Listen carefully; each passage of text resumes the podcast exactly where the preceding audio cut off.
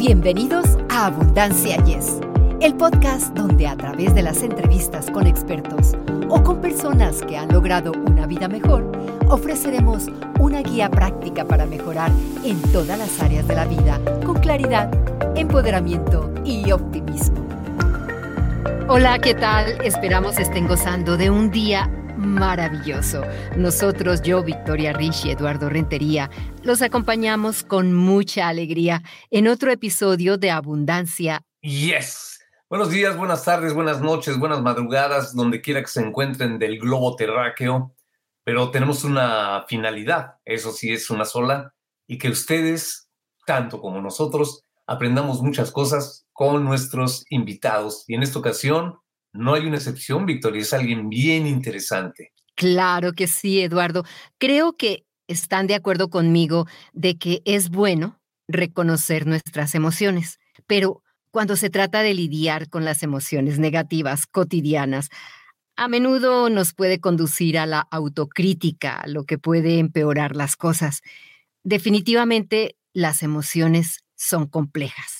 Por eso invitamos a Alma Raposo para conversar sobre las emociones, específicamente las negativas, que las causa, sus efectos y cómo podemos usarlas para crear una mayor sensación de bienestar. Qué bueno que lo dices ya de entrada así, porque precisamente Alma ayuda a las personas normales, así como nosotros, a ustedes, amigos que nos están acompañando, a conseguir independencia emocional guiándolas en la gestión emocional y además a conectar con lo más profundo de su alma para que vivan desde la paz interior, ¿verdad? Todo, descubran, descubran su poder interior, tengan esa, esa paz, se sientan capaces de todo y encuentren la finalidad de todo ser humano, yo creo, Victoria, ahorita que nos diga Alma, encuentren la felicidad. Alma, estamos muy contentos y agradecidos de que hayas aceptado nuestra invitación. Bienvenida. Hola Victoria, hola Eduardo. Bueno, muchísimas gracias por invitarme. Es un honor estar aquí con vosotros compartiendo este gran conocimiento o sentimiento, ¿no? Gracias, Alma. Dinos cuáles son algunas de las principales emociones negativas. Bueno, Victoria, pues me gustaría comenzar dejando claro que no hay emociones ni buenas ni malas. Yo prefiero decir que son simplemente unas emociones que vibran más bajo que otras. Científicamente hablando, las emociones como la culpa, la preocupación, la vergüenza, la envidia, la apatía, el rencor, vibran por debajo de los 500 hercios. Y digo científicamente hablando porque esto es probado a través de estudios de, bueno, pues una serie de máquinas que ponen en la cabeza, han estudiado a la gente y han visto esas ondas cerebrales. El amor, el agradecimiento, la iluminación vibra por encima de los 500 hercios. Cuanto más bajo vibres, más fácil es enfermar, más fácil es atraer cosas negativas o que te estanquen y por tanto caer en autosabotaje y pensamientos negativos. Y estos son los que nos estancan y hace que atraigamos cosas, personas, eventos de la misma situación. Todas las emociones tienen algo que enseñarnos. Todas son naturales, no las podemos evitar. Y aquí quiero hacer, no podéis evitar las emociones, es algo natural el cerebro emocional se creó antes que el cerebro pensante. Es decir, que antes de pensar, sentimos. La frase de pienso, lo existo, no, esa ha hecho muchísimo daño. No, primero sentimos. Además es que a raíz de ahí se ha hecho muy famoso el proverbio de ver para creer. No, al revés, primero crees y luego ves. Esa es una de las leyes de manifestación. Primero lo vemos interiormente y luego se crea. La emoción es la parte primitiva, es la parte impulsiva. Podríamos decir, bueno, podríamos decir no es así, es la respuesta neuroquímica del cerebro ante algo externo.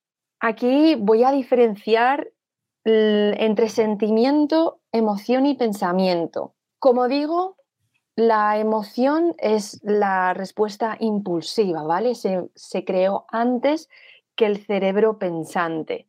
Nuestros ancestros necesitaban responder rápidamente ante un peligro. Si venía un animal salvaje, tenían que responder, no podían pensar, tenían o bien huir o luchar. Así es como se empezó a crear el sistema límbico. La amígdala es ese pequeño, esa pequeña parte del sistema límbico que hace que reaccionemos así, o de huida o lucha. Entonces, este sentimiento de huida o lucha lo tenemos muy, muy, muy arraigado. Por eso muchas veces nos quedamos con la parte negativa de los sucesos. Por eso nos quedamos muchas veces con la parte traumática de los, de los sucesos. Luego el sentimiento es, para poner un ejemplo, o sea, una emoción sería el dolor.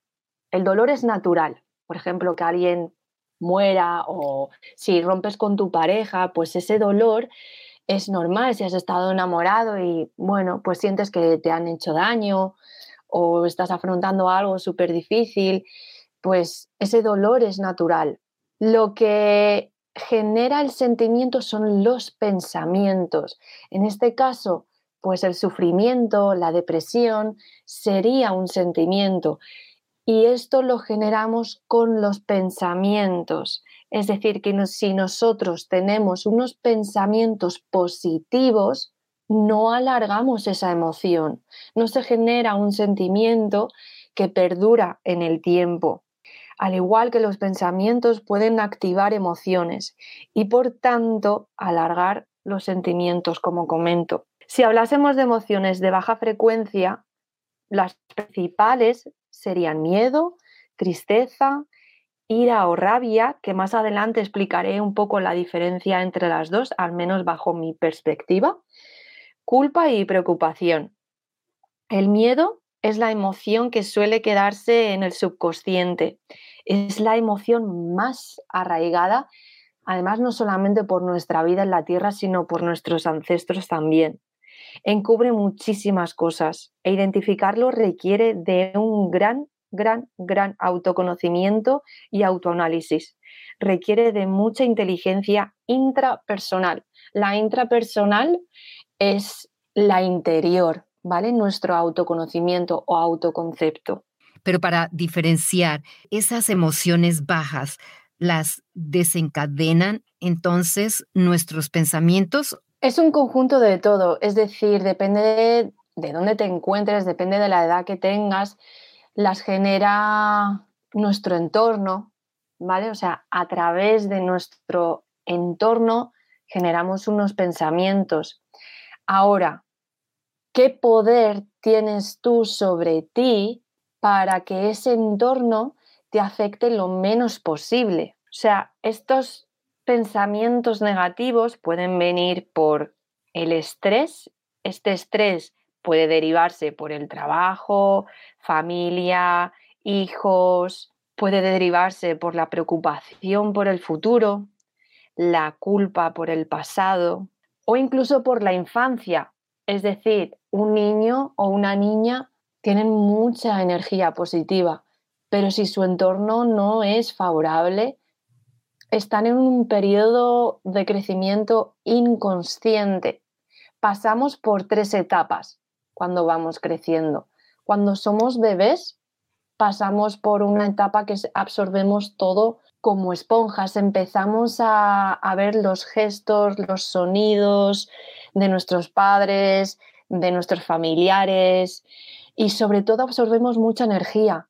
Esta etapa de los 0 a los 7 años es súper importante porque toda la energía que nos proyecten nuestro entorno mayoritariamente es como vamos a comportarnos en nuestra niñez. En nuestra niñez absorbemos todo lo que aprendemos en el colegio, empezamos a salir con los amigos. Esta, se, dura hasta los 14, 16 años, ¿vale? Desde los 7 hasta los 14, 16 años. En esta etapa empezamos a tener un poco más de conocimiento sobre la sociedad, pero seguimos siendo inconscientes.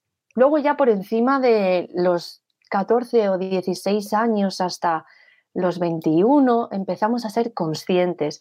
Los temas de conversación empiezan a cambiar, empiezan a ser más sobre la sociedad, política, que si cambio climático, ¿no? Y empezamos, bueno, depende de la conciencia que tú tengas, empiezas a ver pues lo que hay en tu familia, ¿no? A ver qué tipo de creencias o de comportamientos, aunque por regla general suele ser un poco joven para tener este nivel de conciencia, pero la hay, ¿eh? La hay. De hecho, estamos viviendo una etapa en la que niños de esta edad de 20, de 21 tienen una conciencia increíble.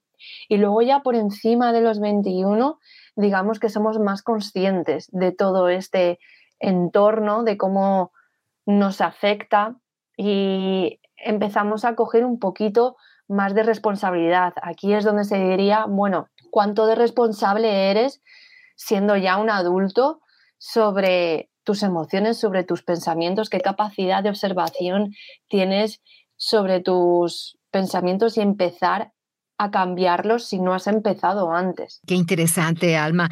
¿Y tienen algún beneficio las emociones negativas? Ya regresamos después de esta breve pausa. Radio Ritmo Latino, el señor Oronia, te invita a ver su programa Ni Reinas ni Cenicientas, creado por y para las mujeres, todos los miércoles a las 9 de la noche en las plataformas de Facebook y YouTube. Radio Ritmo Latino. Pues sí, y te voy a contar uno por uno qué beneficio tiene cada una. Todas nos enseñan algo. La rabia es la que nos ayuda a poner límites, nos indica la falta de poder. Puedes hacerte esta pregunta. Cuando sientas rabia, ¿a quién estoy o a qué dando poder sobre mí? La rabia es cuando, por ejemplo, tienes ese, sentimiento de que no puedes conseguir algo, de que sientes impotencia. Cuando sientes eso o una persona te está provocando eso, analiza cómo quieres que te traten y empieza a poner límites y a establecer también unas metas. Cuando tú pones límites a las personas empiezas a querer. Si no pones límites te dejas que te autosaboten. Y aquí, si te parece, Victoria, voy a ir dando una técnica eh, para liberar estas emociones. para liberar la rabia, utilizar, aparte de ondas binaurales o mm, como ondas Z o delta que se pueden encontrar en YouTube para cambiar esas ondas cerebrales. Pero primero, antes de pasar a la tranquilidad, recomiendo que te desahogues. Como he dicho al principio de todo, son ondas vibracionales que tú necesitas desahogar, somos energía. Entonces, cuando alguien está en rabia, cuando tú sientes esa impotencia, cuando le estás dando poder a otra persona, necesitas desahogarte. No puedes pasar en cuestión de segundos a la tranquilidad. Sal a hacer deporte, cánsate, ponte a correr. A mí no me gusta correr, pero tú sabes lo bien que me siento cuando corro, cuando termino de correr es que te cambia los pensamientos, te cambia todo tu sistema nervioso, empiezas a despejar la mente. Y si no puedes, en ese momento, grita. Gritar desahoga muchísimo. Si necesitas gritar, grita, quédate afónico, merece la pena. Que estás con vecinos, que no puedes hacerlo en ese, momento porque hay gente en tu casa y te da vergüenza, porque no tienes confianza, coge la almohada y grita, amortigua mucho el sonido. Y luego, para cambiar esas ondas cerebrales, te pones ondas delta o zeta, una música relajante, unas ondas solfegio, para que puedas encontrar la paz y hacer una meditación si eres capaz de ello. Aquí me gustaría distinguir la rabia de la ira. La ira está más ligada al odio, al igual que la rabia está más ligada a la impotencia. la ira está más ligada al odio. Aquí te recomiendo que apliques el espejo. Si aplicásemos todos la técnica del espejo, nos, nos, ahorraríamos tanto en desarrollo personal, pero claro, es muy difícil mirarse uno dentro y reconocer que eso que te está molestando del otro lo tienes tú dentro. De eso trata el espejo, es hacer consciente que lo que te desagrada de los demás está en ti. Si asumes esta responsabilidad de proyectar en los demás y querer cambiarlo en ellos, aprenderás mucho sobre ti. Entonces, cuando veas algo que no te guste de esa, de esa persona, que digas, jolín, qué egoísta es, o, pero es que mira lo que me hace, es que odio que me hagan eso, pregúntate, ¿qué odio de mí? Porque cuando decimos, mira lo que me está haciendo, me grita, me hace, ese me indica victimización, porque cuando tú tienes una herida y alguien te roza esa herida, dices, ay, que me has hecho daño. Y dices, jolín, si solamente te he rozado. Ya, pero, jolín, me duele, pero no es la persona la que te ha hecho daño, te duele la herida. Es decir, que esa herida va a estar ahí, roce quien te roce, si tú no tomas conciencia de ella y empiezas a sanarla. Por otro lado, me gustaría hablar de la tristeza. La tristeza, la parte buena que tiene, es que nos induce a la soledad, a la introversión. ¿Por qué es buena que nos induzca a la soledad? Porque muchas veces estamos en el exterior, siempre para afuera, siempre para afuera en vez de mirarnos dentro, en vez de empezar a cuidarnos. Y cuando estamos tristes, lo que no hay que hacer es empezar a comer comida basura. No, todo lo contrario. Todo lo contrario, es una emoción natural. Volviendo a lo de antes, esta es una emoción que viene de forma natural, ¿vale? La, el sentimiento que, mm, que podría alargarse por, pensamientos sería la depresión, pero sentirnos tristes de vez en cuando es natural. Entonces, cuídate.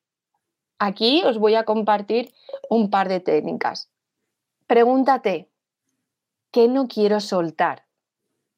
Porque la tristeza está muy ligada a eso, a algo que no quieres soltar, por regla general. Y come bien, cero azúcares, cero bebidas gaseosas, reduce las harinas, chocolate negro, cuanto más puro, mejor. Come aguacate, huevos, infusiones de jengibre o hierbas que te hagan sentir bien. A mí, por ejemplo, me encanta una bebida que desde que la he probado es muy top para mí. Cúrcuma latte, ¿la conocéis? Fíjate que yo como mucho, yo no sabía de esto de la cúrcuma famosa, pero hace tiempo que la uso mucho porque me recomendaron lo que tú estás diciendo, que es muy buena.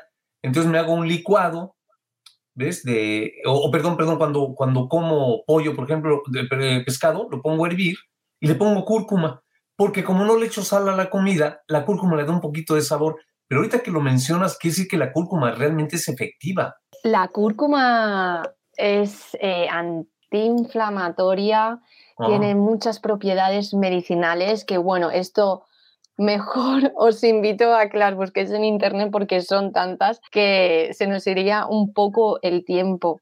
Mira, yo la tomo bebida, yo me la bebo con leche vegetal. La ah. puedes combinar con leche de almendra, sin azúcar, con azúcar, depende de lo goloso que estés. y echas una cucharadita de cúrcuma y eso sienta tan bien y es dulce. No es amarga como la gente se piensa, es dulce. Consume cuando estés triste fruta dulce como el mango y las fresas, plátano, kiwi.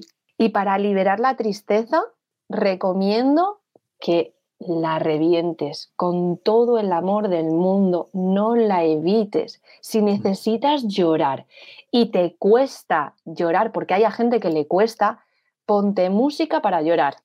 Así de claro te lo digo. Y cuando estés harto o harta de llorar, entonces luego te pones música alegre para subir esa vibra, porque esa frecuencia hay que subirla. No te puedes quedar ahí en la tristeza porque, bueno, si no, pues eso, pasamos una depresión y para salir de una presión no pasa nada, pero te va a costar un poquito más. Qué consejos tan sutiles, tan interesantes, que los podemos de verdad llevar a cabo. Explícanos cómo pueden las emociones negativas afectar nuestra salud y bienestar. Depende de la emoción, atacan a órganos diferentes. Esto lo voy a explicar, si te parece, con los centros energéticos. En el tercer centro energético se acumula la ira y la rabia.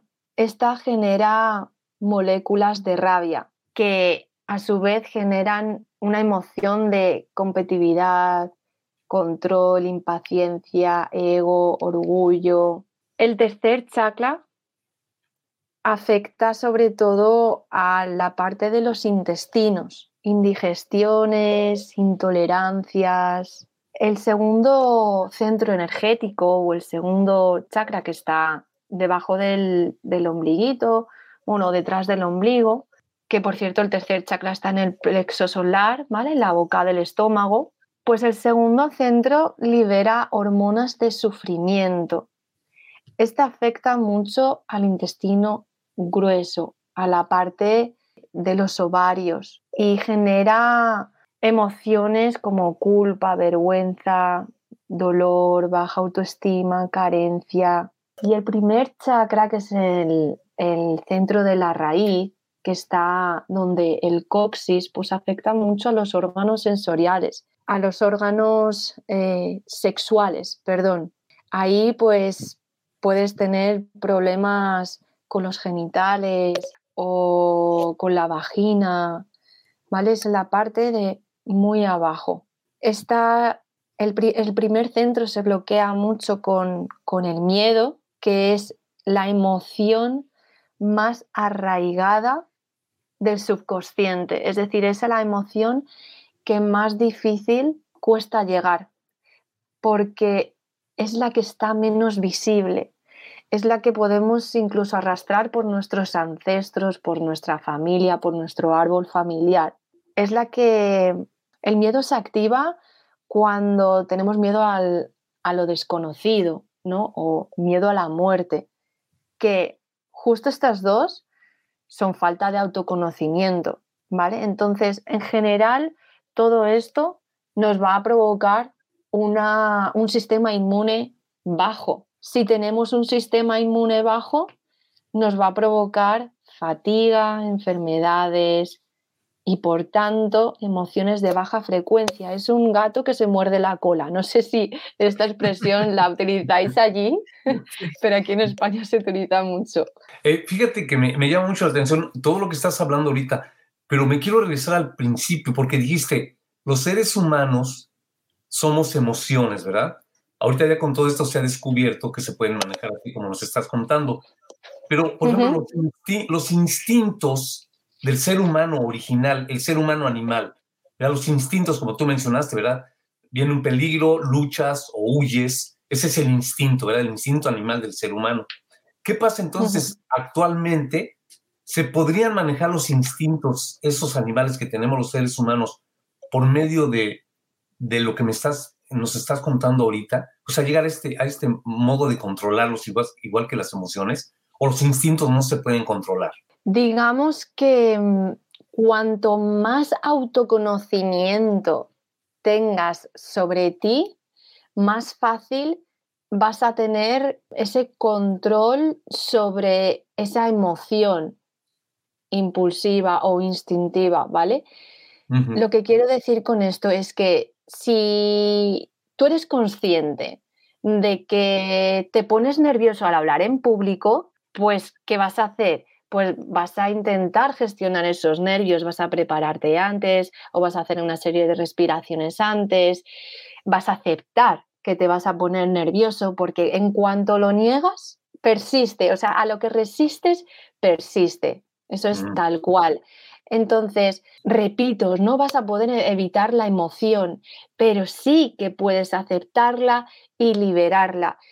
Cuanto más practiques esto, tus pensamientos sobre esa emoción van a cambiar. Es decir, que si tú te dejas de resistirte hacia ellas y las aceptas, automáticamente dices, uy, ya me está viniendo otra vez los nervios, uy, ya me está viniendo otra vez el odio. ¿Y cuándo siento yo odio? O sea, necesitas un análisis, necesitas un autoconocimiento. Por eso me dedico a esto, por eso quiero ayudar a las personas a que se conozcan a ellas mismas, porque si no tienen esta capacidad de conciencia sobre ellos mismos, porque sobre el exterior muy bien, ¿no? Eh, vemos en los demás muchas cosas, pero cuando llega la hora de verdad de fijarnos en nosotros, como que cuesta mucho.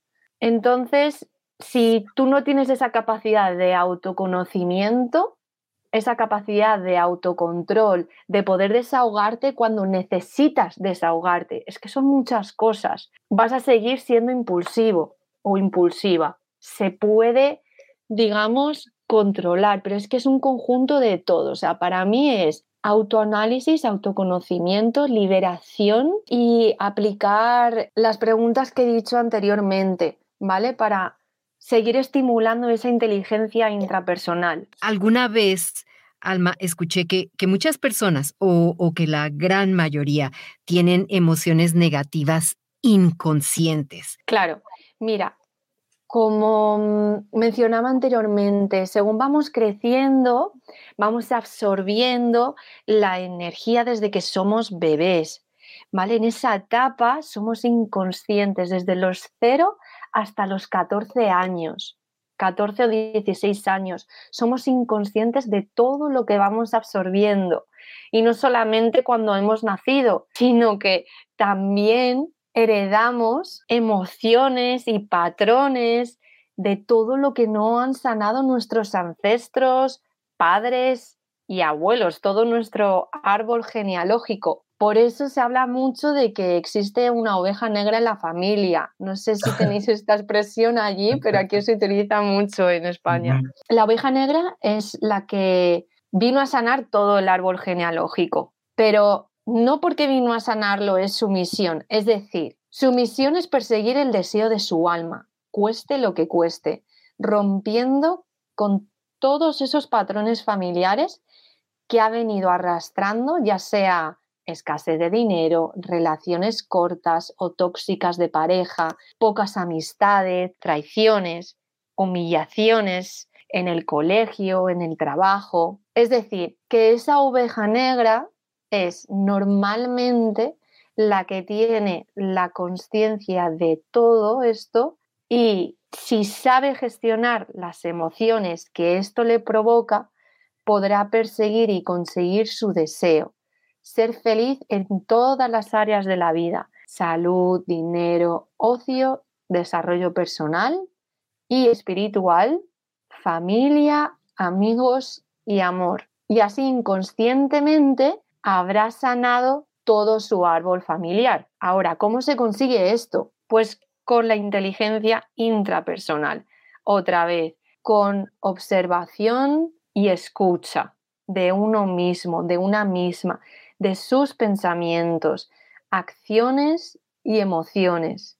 Porque te puedes hacer lecturas de carta natal, numerología, registros acásicos, etc. Todo esto ayuda, pero si tú no tienes un buen autoconcepto de ti mismo, si tú no tienes esa capacidad de analizarte a ti, a lo que te pasa, a lo que atraes, a lo que atraes y no solamente a eventos, sino todas las personas, incluso la persona que te encuentras en el portal, en el ascensor, todo, va a dar igual las lecturas que te hagas y las sesiones de hipnosis que te hagas. Porque en cierto modo lo que estás haciendo ahí es depender del exterior, de los demás, en decirte cómo eres y qué debes de hacer en vez de coger tú las riendas de la vida, de tu vida, y ejercer de protagonista en todos los sentidos. No sé si te he respondido la pregunta, Victoria. Sí, sí me la respondiste. Bastante trabajo eh, y examinación personal. Me imagino que la meditación nos ayuda a concientizarnos mejor, ¿no?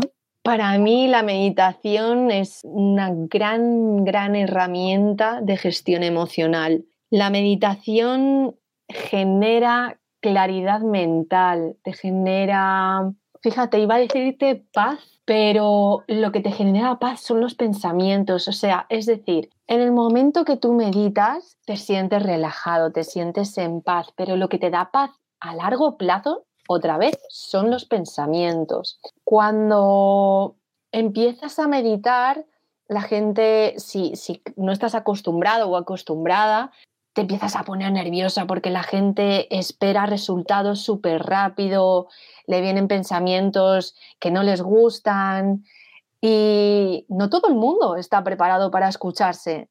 Y la meditación lo que hace es invitarte a que te escuches. La meditación no es poner tu mente en blanco, esto es una creencia que, claro, que limita a mucha gente porque dices, yo no puedo meter, yo no puedo poner la mente en blanco, nadie puede poner la mente en blanco. O sea, la meditación es concentración. Ahora mismo nosotros estamos meditando porque estamos concentrados en este podcast. Estamos, yo estoy hablando, vosotros estáis escuchando en este mismo momento, al igual que el oyente estará concentrado en lo que esté diciendo. La persona que pinta, la persona que, que baila, está meditando en ese momento. Entonces, meditar es volver. Cuando un pensamiento te desconcentra y tú vuelves a la respiración, estás estableciendo nuevas conexiones neuronales en tu cerebro. ¿Qué quiere decir esto? Que estás poniendo a funcionar tu cerebro. Si tú pones a trabajar de nuevas maneras a tu cerebro y empiezan a haber nuevas conexiones neuronales, estás generando claridad mental. ¿Para qué te sirve la claridad mental? Para tomar conciencia sobre ti, para desarrollar esa intuición, para desarrollar esa capacidad de autoanálisis, de autoconocimiento. Cuanto más te conozcas a ti mismo o a ti misma, te dejarán de sentir, de sentar mal lo que digan otras personas. Si yo sé que soy fea, ¿vale? Un ejemplo súper básico, no me va a sentar mal que otra persona me llame fea, que eso es un juicio, ¿vale? O sea, aquí estoy poniendo un ejemplo muy básico para que nos entendamos. Otro ejemplo, hablando de emociones, si yo soy consciente de que mm, como mucho cuando estoy nerviosa, que otra persona me venga y diga, jolín, Alma, no paras de comer, a ver si vas a engordar. Pues mira, ya sé, ya sé que como mucho y ya sé que como cuando estoy nerviosa, no me genera nada que tú me digas esto porque yo ya lo sé y estoy en proceso. Si tú no tienes este autoconocimiento, si tú no eres consciente de esto, te va a sentar mal lo que te digan los demás. Como mencionaba antes, ya tengo una herida y como no soy consciente de esa herida, me va a hacer daño cualquier persona que me roce esa herida. Sí, sí, sí, realmente. Eh, eh, ¿Crees que también eh, con este tipo de herramientas que tú estás exponiendo, se podrían evitar, por ejemplo, los vicios, digamos, una persona alcohólica, una persona que utiliza drogas y eso, ¿podría manejarse así también? Llegando al, fondo de, cuáles son las razones por las que esa persona que quiere salir, digamos, que quiere dejar el alcoholismo, como ejemplo, ¿podría lograrlo? Sí, claro. Habría que buscar qué emoción es la que le lleva a consumir alcohol o drogas o lo que sea, porque siempre hay una emoción. Mirar, Mm, me acuerdo que subí eh, unos posts al, Instagram, que por cierto ya lo dejo mencionado, mi Instagram es arroba alma barra baja inteligencia emocional, que hablaba sobre esto precisamente, sobre famosos que según los, la prensa Han muerto por suicidios, por alcohol, por drogas. Y yo me pregunto, fíjate de qué manera lo venden, pero no investigan más allá y sin embargo yo no creo que sea por alcohol y drogas, sino que cuál es la emoción que les ha llevado a llegar a ese punto. Porque si miramos, por ejemplo, a Amy Winehouse, la conocéis, ¿verdad?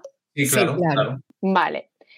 Con esa canción de Rehab que hablaba de que su padre fuera a rehabilitación, yo le digo que no, que no.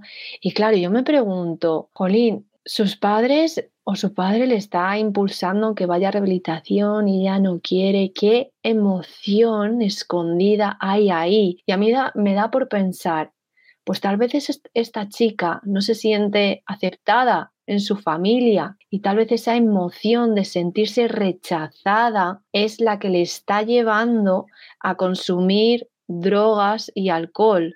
Entonces, las muertes de estos famosos, de Elvis, eh, bueno, un montón de famosos que, que investigué, no, no creo que la culpa de su muerte sean las drogas y el alcohol sino la soledad. La soledad es la principal emoción de suicidio. Hay muchas veces, y esto por favor que empezar a aplicarlo ya para todos, cuando alguien te venga con un problema, aunque tú no lo compartas, aunque no te haya pasado, dile que le entiendes, porque automáticamente esa persona se va a sentir aceptada, aunque luego le quieras dar consejo, pero si esa persona no se siente comprendida por nadie, y seguro que os ha pasado, se va a sentir sola. Y esta es la gran separación que nos crea en el colectivo, la indiferencia. Podríamos pensar entonces que tanto Amy como Elvis mencionaste, o Prince, Michael Jackson, cualquiera como dijiste, cualquier famoso, es casi prácticamente que están gritando y la gente que les rodea, su familia, ¿verdad? Los más cercanos, ¿verdad? Su familia, ¿crees que entonces no se dan cuenta de eso y por eso no los ayudan o no los entienden o creen que, ay, hombre, está, está enojada o lo que sea? Como que no captan eso. ¿No sería bueno entonces promover todo lo que nos estás diciendo, como también lo estás diciendo tú, valga la redundancia? Hay que fijarnos en esos, como en esos detalles, en esas señales que nos están mandando las personas para ayudarles? Por supuesto, Eduardo. Por supuesto. Para mí, de hecho, los detalles hablan muchísimo. Alma, una pregunta más y el tiempo se nos ha ido volando. Ya para despedirnos, ¿cuándo es esencial obtener ayuda? Bueno, varias razones. Mm, cuando estás harto de estar harto o harta, esa es una de las razones. Cuando crees que lo has hecho todo, lo has investigado todo y aún así hay algo que te está incomodando. Cuando empiezas a tomar conciencia de que te pasa la misma cosa un montón de veces. Por ejemplo, pues es que siempre atraigo a las mismas personas en mi vida o es que tengo muchas parejas cortas, tóxicas, bueno, si es un patrón que se, te que se te está repitiendo en la vida, es hora de que pidas ayuda, porque necesitas un cambio. Cuando no te sientes feliz, cuando sientes que hay algo en tu interior que no está yendo bien, cuando vives en ese estado de, de, sufrimiento, cuando hay dolor corporal. Ah, por cierto, me gustaría recomendar dos libros para escuchar esas emociones donde se están quedando en el cuerpo, que son los mensajes del cuerpo y la enfermedad como camino. Los libros de Luis Hay también son súper buenos. Eh, usted puede sanar su vida. El cuerpo es una guía, es una guía emocional que nos muestra que no estamos liberando y así poder trabajarla. Gracias, Alma, por haber compartido con nosotros esa información tan valiosa que sé nos va a ayudar muchísimo a procesar mejor nuestras emociones. Esperamos que vuelvas pronto. Así es, Alma, me uno a, mi compañera para invitarte y que no sea la última vez. Nos has dejado con el ojo cuadrado, como decimos por acá en, México. cuando estamos en México y, este, y que, gracias, muchas gracias por tu aportación. Muchísimas gracias a vosotros por invitarme, por darme la oportunidad de seguir expandiendo conciencia y bueno, me gustaría compartir que podéis encontrarme a través de mi página web almarraposo.online y el Instagram arroba alma barra baja inteligencia emocional y en Facebook alma.inteligencia emocional. Nuevamente, Alma, muchísimas gracias. Y de esta manera nos despedimos y les agradecemos enormemente su preferencia y por compartir nuestro podcast Abundancia. Yes, muchísimas gracias. Nos vemos a la siguiente. Para ustedes que están escuchando Abundancia Yes, realmente nos apoyan si pueden suscribirse en Apple Podcasts o Spotify y déjenos sus comentarios. Así nos ayudan a llegar a más personas y por ende a unirnos más y a vivir una vida mejor y con abundancia. Comparta este podcast.